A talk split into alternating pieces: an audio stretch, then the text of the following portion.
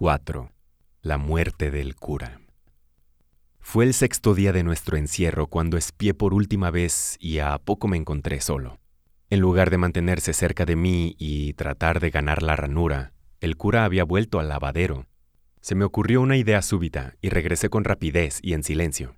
En la oscuridad le oí beber, tendí las manos y alcancé a asir una botella de vino. Luchamos durante unos minutos.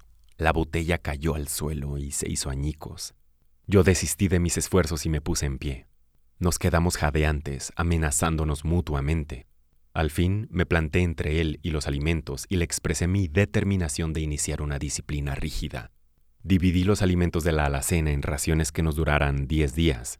Esa mañana no le permití comer nada más. Por la tarde hizo un esfuerzo por apoderarse de las provisiones. Yo había estado durmiendo, pero desperté de inmediato. Durante todo el día y toda la noche estuvimos sentados el uno frente al otro, yo agotado, pero resuelto, y él sollozante y quejándose de que tenía hambre. Sé que fue un día y una noche, pero a mí me pareció una eternidad. Y así terminó al fin, en lucha abierta, nuestra creciente incompatibilidad.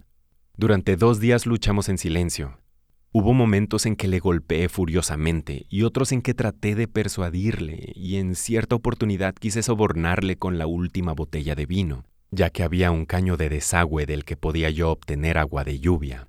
Pero ni la fuerza ni la bondad me sirvieron de nada. El hombre había rebasado ya los límites de la razón.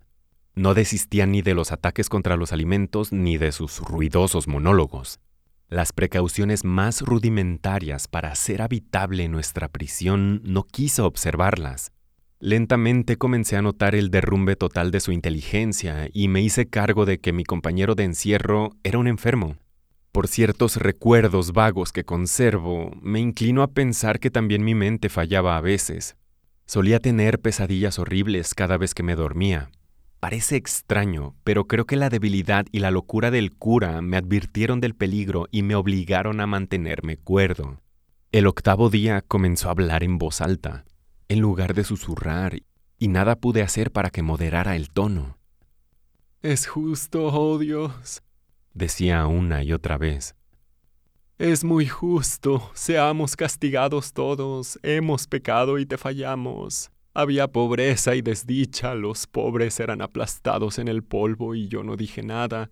Prediqué locuras aceptables cuando debía haberme impuesto, aunque muriera por ello, y pedido que se arrepintieran, opresores del pobre y necesitado, el vino del Señor, opresores del pobre y necesitado, el vino del Señor. Luego volvía de pronto a recordar el alimento de que yo le privaba y se ponía a llorar, pedir y al fin a amenazar. Comenzó a elevar la voz. Le rogué que no lo hiciera. Notó que tenía entonces una ventaja sobre mí y amenazó con gritar y atraer así a los marcianos. Por un tiempo me asustó eso, pero cualquier concesión habría limitado nuestras posibilidades de salvación. Le desafié, aunque no estaba muy seguro de que no era capaz de cumplir su amenaza. Pero aquel día no lo hizo. Habló cada vez más alto durante la mayor parte de los días octavo y noveno. Sus amenazas y ruegos se mezclaban con un torrente en el que expresaba su arrepentimiento por no haber cumplido con su deber para con Dios. Todo esto hizo que le compadeciera. Luego durmió un rato y al despertar empezó de nuevo con mayores energías y en voz tan alta que por fuerza debía hacerle desistir. Calle, le imploré. Se levantó sobre sus rodillas, pues había estado sentado cerca del fregadero. He callado demasiado tiempo, manifestó en tono que debió haber llegado hasta el pozo. Ahora debo hacer mi declaración. Pobre de esta ciudad infiel. Calamidad.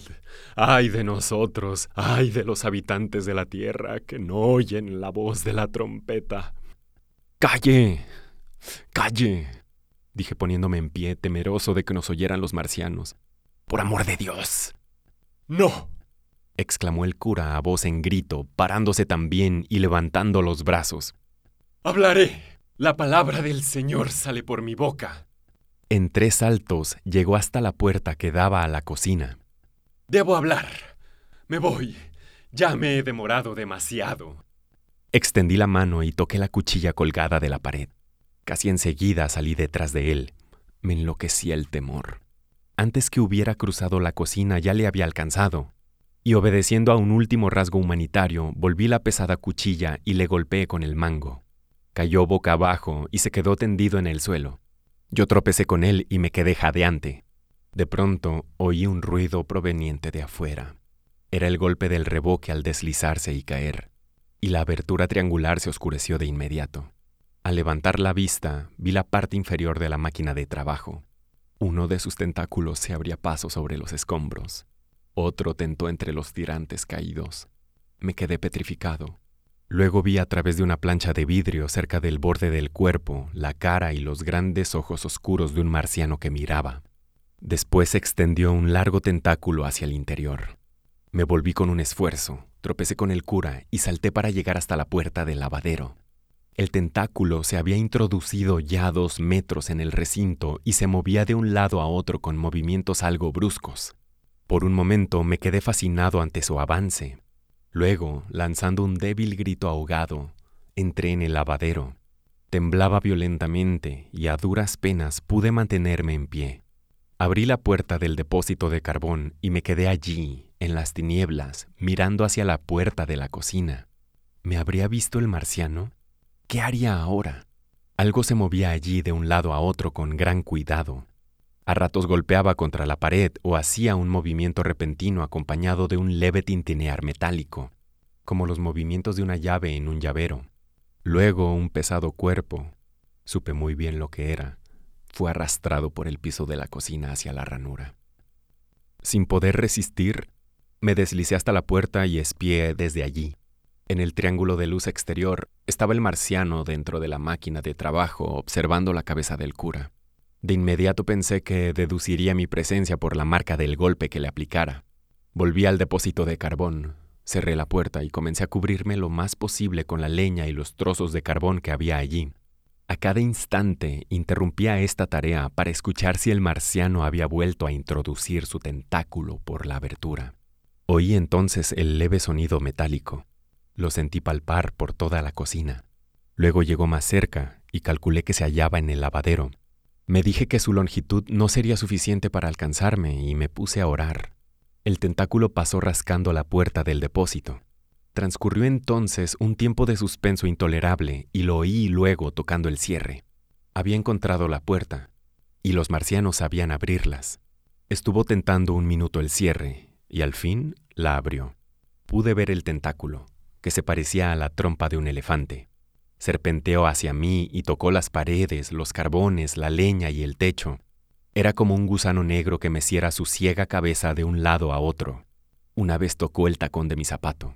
Estuve a punto de gritar y me contuve mordiéndome la mano. Por un momento reinó el silencio. Casi me pareció que se había retirado. Después oí un ruido seco y el tentáculo apresó algo.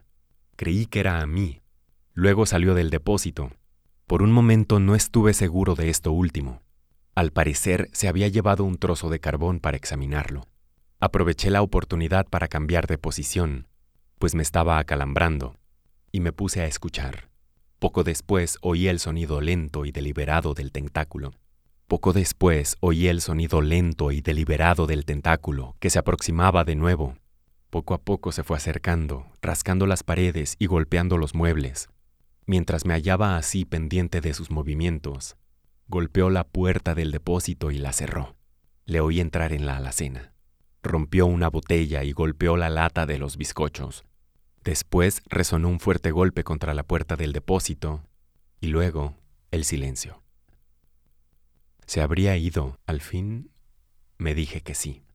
No volvió a entrar en el lavadero pero estuve todo el décimo día allí metido, tapado casi enteramente por el carbón y la leña, sin atreverme a salir ni para calmar la sed que me torturaba. Fue el undécimo día cuando me aventuré a salir de mi refugio.